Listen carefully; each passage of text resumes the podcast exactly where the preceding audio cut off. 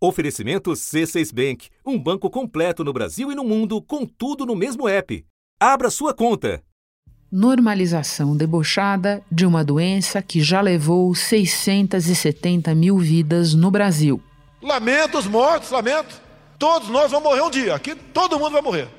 Tem que deixar de ser um país de maricas. Se tu começar a sentir um negócio esquisito lá, tu segue aí a receita do, do ministro Mandetta. Você vai para casa, quando você estiver lá, falta de ar, você vai para o hospital. Atribuição de culpa às vítimas de criminosos que a autoridade finge não ver, além de perseguir quem os denuncia. E realmente duas pessoas apenas no barco, numa região daquela né, completamente selvagem.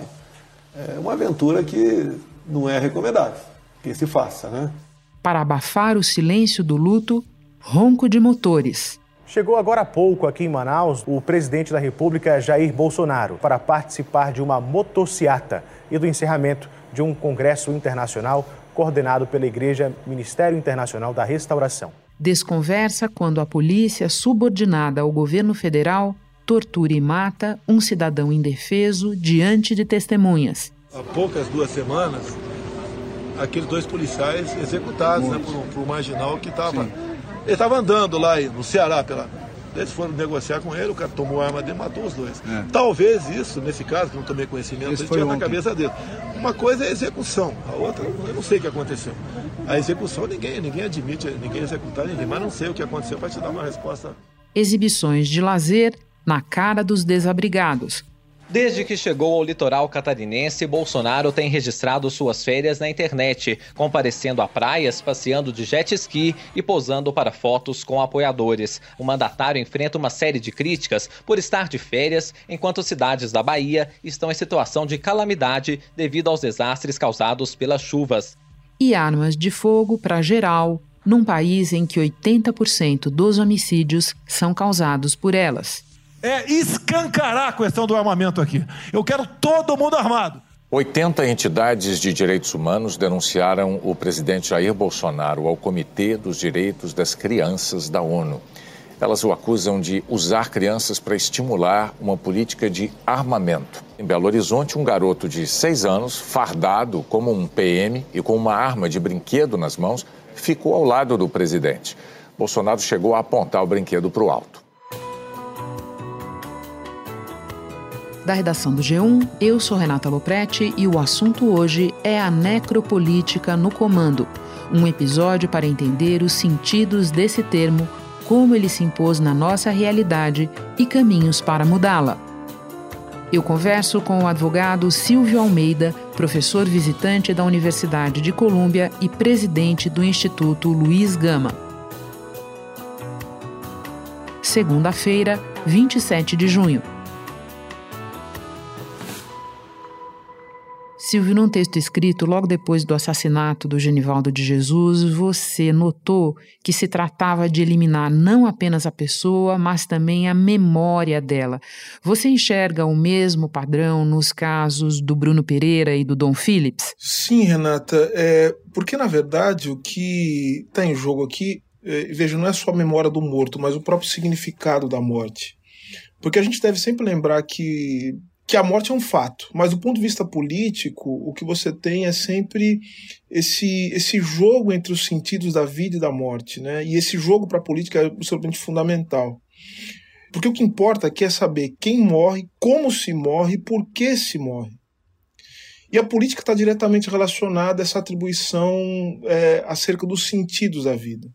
Então, note que tanto no caso do Genivaldo como no caso do, do Dom e do Bruno, houve uma, uma corrida por parte das autoridades governamentais para justificar o porquê que eles teriam morrido e, just, e, justamente querendo atribuir a responsabilidade da morte aos próprios indivíduos que foram assassinados e que foram vitimados. E o presidente Jair Bolsonaro também defendeu e foi né, era o que era esperado dele, né?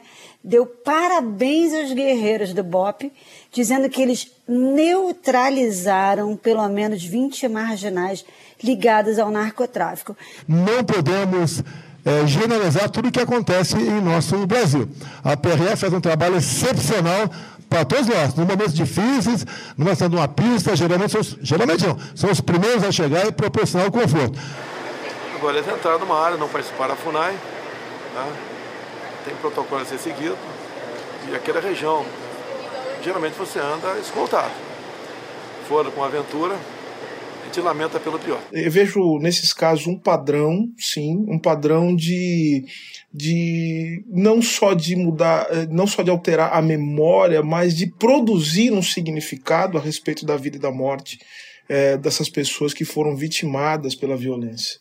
Silvio, o aspecto do apagamento às vezes fica muito explícito. Me vem à mente agora a derrubada do memorial para lembrar as vítimas do massacre do Jacarezinho, o maior da história do Rio de Janeiro, 28 mortos a partir de uma operação policial.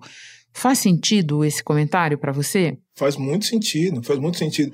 E veja, eu quero chamar a atenção para o fato, Renata, de que isso não se trata de uma operação nova, isso não está correndo só agora, isso faz parte da, da história, da história da política, dos países, dos estados, sempre estabelecer um novo significado, um sentido para a morte. Então, veja, esse fato de da derrubada do memorial de Jacarezinho, acho, acho que ele é muito emblemático no Rio, movimentos sociais protestaram contra a derrubada pela polícia de um memorial em homenagem aos 28 mortos numa operação na comunidade do Jacarezinho.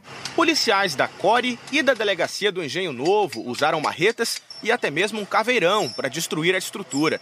A Polícia Civil diz que o monumento era uma apologia ao tráfico de drogas e que a construção não tinha sido autorizada pela prefeitura.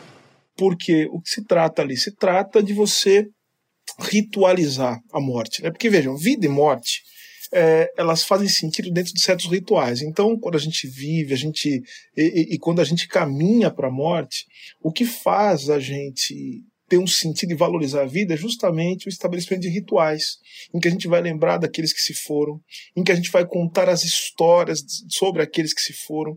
Isso vai dar um significado automático para a nossa vida, porque a gente vai olhar para as pessoas que se foram e pensar o seguinte: bom, eu preciso de alguma maneira honrar aqueles que se foram, e por conta delas eu estou aqui. Eu preciso também ter uma trajetória de vida, porque o meu fim será a morte.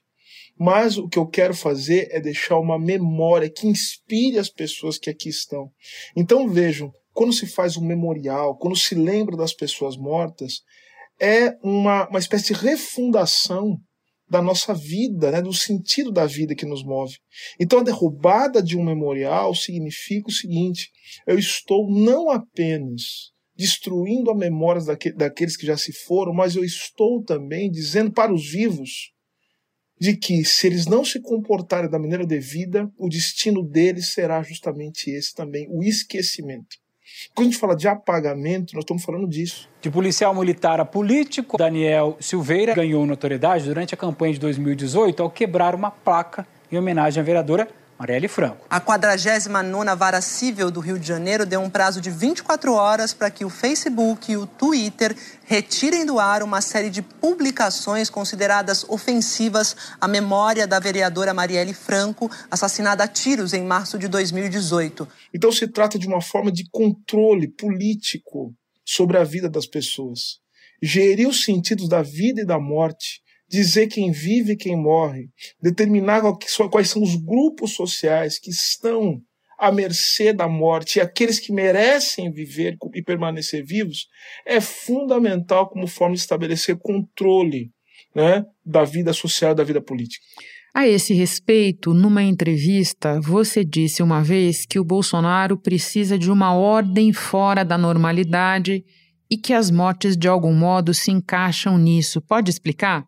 Jair Bolsonaro é o produto é, daquilo que o Brasil produziu de pior. Ele, ele, é o produto mais bem acabado daquilo que o Brasil produziu de pior ao longo da sua história. Eu estou falando do que, fundamentalmente? Eu estou falando de um país que, que não se livrou ainda dos efeitos da escravidão e que os converteu, mesmo após o fim da escravidão, no que, no que muitos chamam, e eu chamo de racismo estrutural e ele é resultado também de um autoritarismo que é constitutivo da história do Brasil, mas que teve um dos seus pontos mais altos na ditadura. Por isso, por isso ele é um militar que se cerca de militares e tem uma lógica militarizada da vida.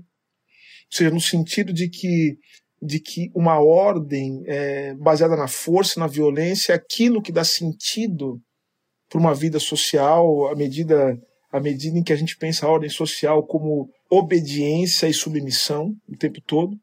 E ele também é o resultado, Renato, isso é muito importante dizer, de uma, de uma dependência econômica né, e de uma pobreza sistêmica que também faz parte da história do Brasil, de uma desigualdade brutal.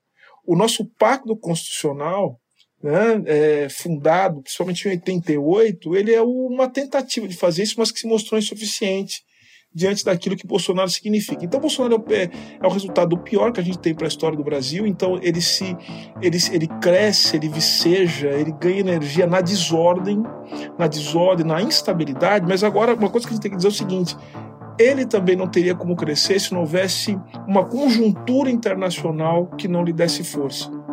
Então, o que nós estamos vendo é o seguinte: a degeneração da vida econômica, da vida política, sob o neoliberalismo, está produzindo justamente esse tipo de, de desespero, esse tipo de vida sem sentido, em que as pessoas veem no autoritarismo, em que as pessoas veem na violência a única possibilidade de se colocar diante da vida. Então, ele é ao mesmo tempo a violência institucional materializada é, na força bruta, no racismo, em tudo que você tem de pior, mas também de um individualismo também que faz com que as pessoas estejam completamente soltas e perdidas, que é o resultado de uma ordem social e econômica que nós temos cultivado nos últimos tempos. Você mencionou o lugar da população negra nessa lógica da necropolítica e me ocorre a gente falar também sobre os indígenas, até pela memória recente do caso Bruno Pereira, do caso Dom Phillips e do que está acontecendo no Vale do Javari. Vejamos o caso do, o, o, o que está acontecendo no Vale do Javari, a situação dos indígenas. Como é que você mata essas pessoas? Como é que você tirando delas qualquer tipo de proteção por parte do Estado? Então você tem hoje uma, uma espécie de uma espécie de, de desconstituição, de desconstrução, de degeneração né, das instituições estatais que devem cuidar dessas pessoas. O Conselho Indigenista Missionário que pediu a imediata demissão do coordenador da FUNAI, ele foi flagrado em uma gravação de um áudio em que ele sugere que índios da etnia Marubo atirassem contra outros índios indígenas isolados que vivem na região do rio Ituí. Eu sou responsável e eu vou entrar em contato com o pessoal da frente e pressionar a frente, ó, vocês têm que cuidar dos isolados, porque senão eu vou, junto com os marumbos, meter fogo nos isolados. Então vejam que interessante, que uma, coisa, uma característica do Estado moderno, né, do, estado, do Estado contemporâneo, fundamentalmente, que é o fato de que as pessoas dependem do Estado para viver. Né? Então, se o Estado reti se retira, ele sai, as pessoas morrem.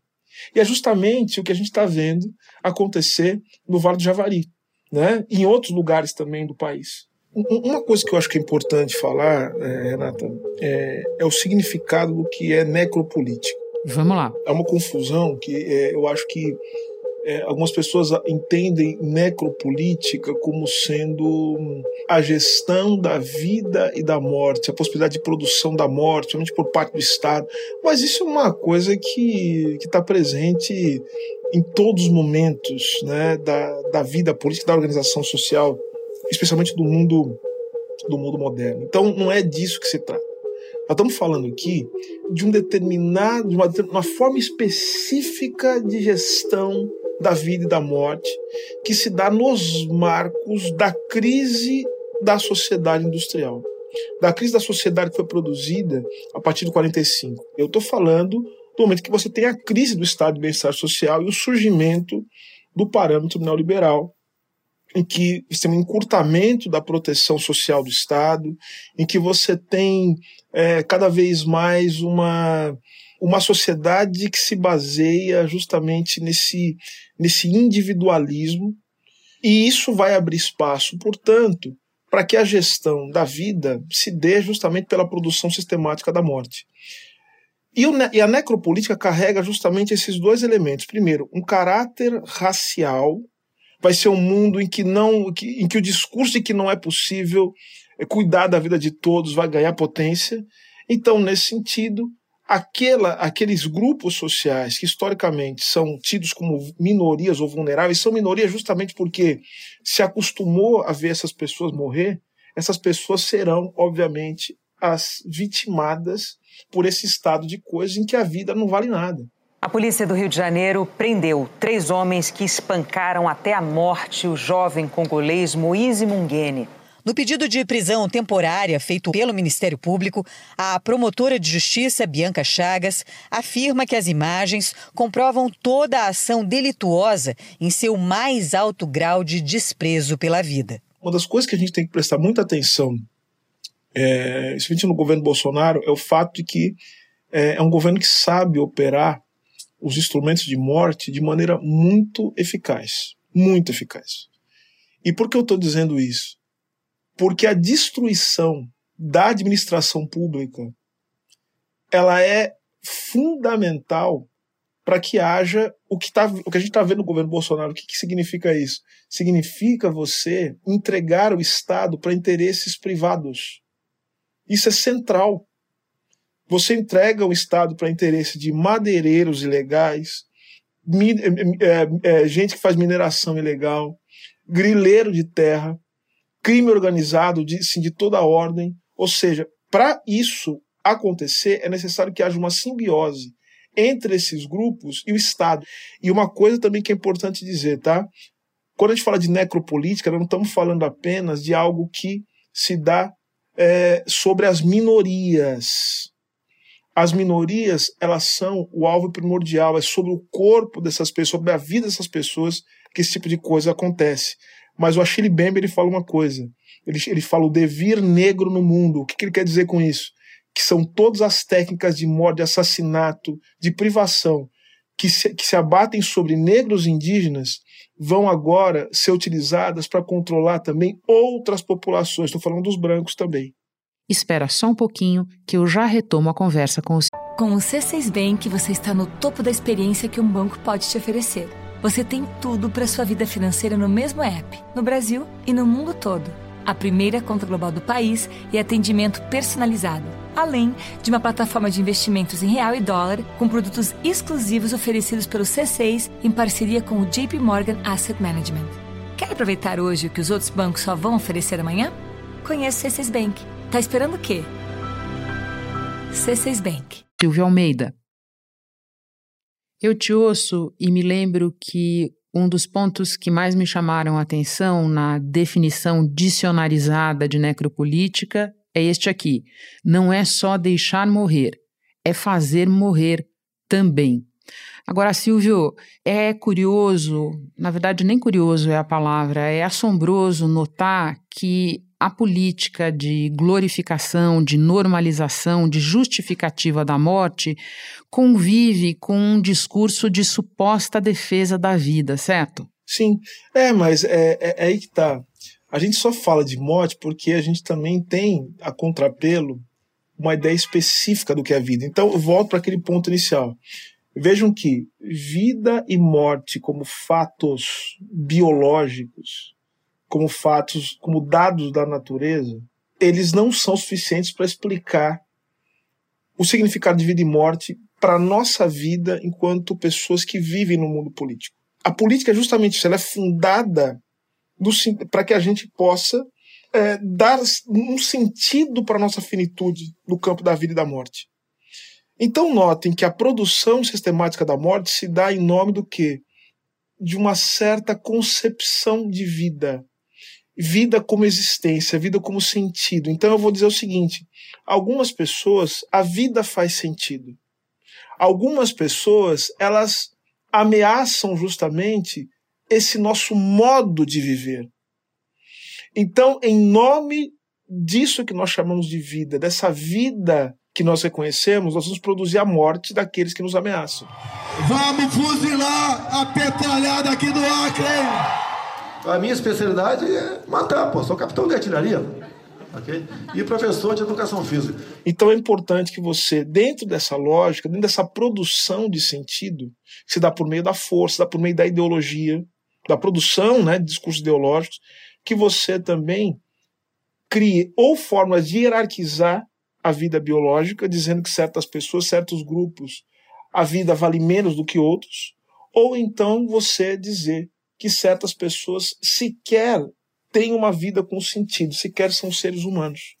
Então, por isso que necropolítica, e volto ao ponto, Renato, é importante dizer isso, quando o Achille Mbembe, né, que o, o intelectual camaronês que, que cunha esse conceito, ele fala sobre necropolítica, ele vai dizer o seguinte, olha, primeira coisa, nós temos que entender que a necropolítica né, é uma junção de tecnologias de produção da morte que já tinham se estabelecido, mas que ganham uma forma específica em um determinado momento histórico. E onde essas, essas tecnologias se estabeleceram? Na escravidão colonial, nas plantations, e nos regimes nazifascistas. Então, a volta da tortura. Vejam só é, é o, o que acontece nas periferias do Brasil. Olha o que aconteceu no caso do Genivaldo: é a tortura, é a morte como espetáculo, é a glorificação da arma, é a, é a glorificação de uma masculinidade violenta. O que dá sentido para a vida e a morte, o que nos faz proteger a vida das pessoas, é a política. A gente precisa, a gente precisa criar formas de pensar politicamente a proteção da vida. Eu termino com essas formas. Uma pergunta que você certamente é, ouviu outras vezes. Diante de um cenário como esse, como é que a gente faz para revalorizar a vida como política? Eu tenho pensado bastante nisso e, do ponto de vista bem prático, acho que são três coisas que a gente tem que, tem que realizar nos próximos tempos. Né? É, Primeiro no campo, acho que no campo da economia, né? Renata, eu acho que quando a gente fala de democracia, a gente fala de república, tudo isso é muito importante, mas tudo isso perde o sentido e não tem base material se você tem um país em que você tem 33 milhões de pessoas passando fome e mais de 100 milhões de pessoas em segurança alimentar. Então a gente precisa é, fazer uma risca no chão e dizer o seguinte: olha, daqui não passa, daqui do, do lado de lá, né, dessa risca, a gente está vivendo na incivilidade total, e isso não pode acontecer.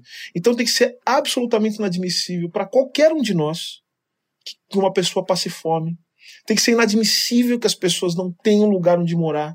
Urge que nós protejamos a vida das pessoas no seu sentido biológico, porque é isso que também, isso é importante dizer a gente deixa as pessoas morrerem porque a gente não valoriza o sentido que a vida dessas pessoas tem, que nós temos. Segundo ponto, nós precisamos reconstruir serviços públicos fundamentais.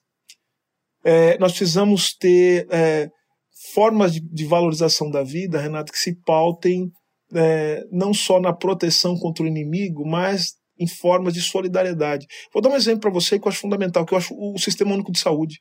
O Sistema Único de Saúde deveria ser a grande bandeira da civilidade brasileira. E um terceiro, é, que eu acho que é, nós precisamos estabelecer políticas culturais, e quando eu falo de culturais é ideológicas, de valorização da vida, no sentido de estabelecer rituais de vida e de morte que nos vai valorizar a vida das pessoas.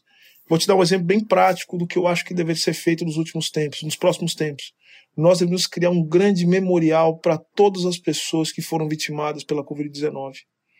Para que todos nós lembrássemos do que foi feito, como existem né, em outros países os memoriais para as pessoas que foram escravizadas, como existem também os memoriais para as vítimas do Holocausto, nós precisávamos ter também um que falasse da escravidão, né? o que foi escravidão no Brasil, da ditadura e agora da Covid-19, para que nós sempre lembrássemos o ponto que nós chegamos e onde nós nunca podemos chegar de novo. Silvio, muito, muito obrigada pela conversa. Um prazer te receber novamente no assunto. Bom trabalho aí. Obrigado. Este episódio incluiu alguns áudios do SBT, do Jornal da Gazeta e da plataforma Poder 360. Este foi o assunto podcast diário disponível no G1, no Globoplay ou na sua plataforma de áudio preferida. Vale a pena seguir o podcast na Amazon ou no Spotify, assinar no Apple Podcasts, se inscrever no Google Podcasts ou no Castbox e favoritar na Deezer. Assim você recebe uma notificação sempre que tiver novo episódio. Eu sou Renata Loprete e fico por aqui. Até o próximo assunto.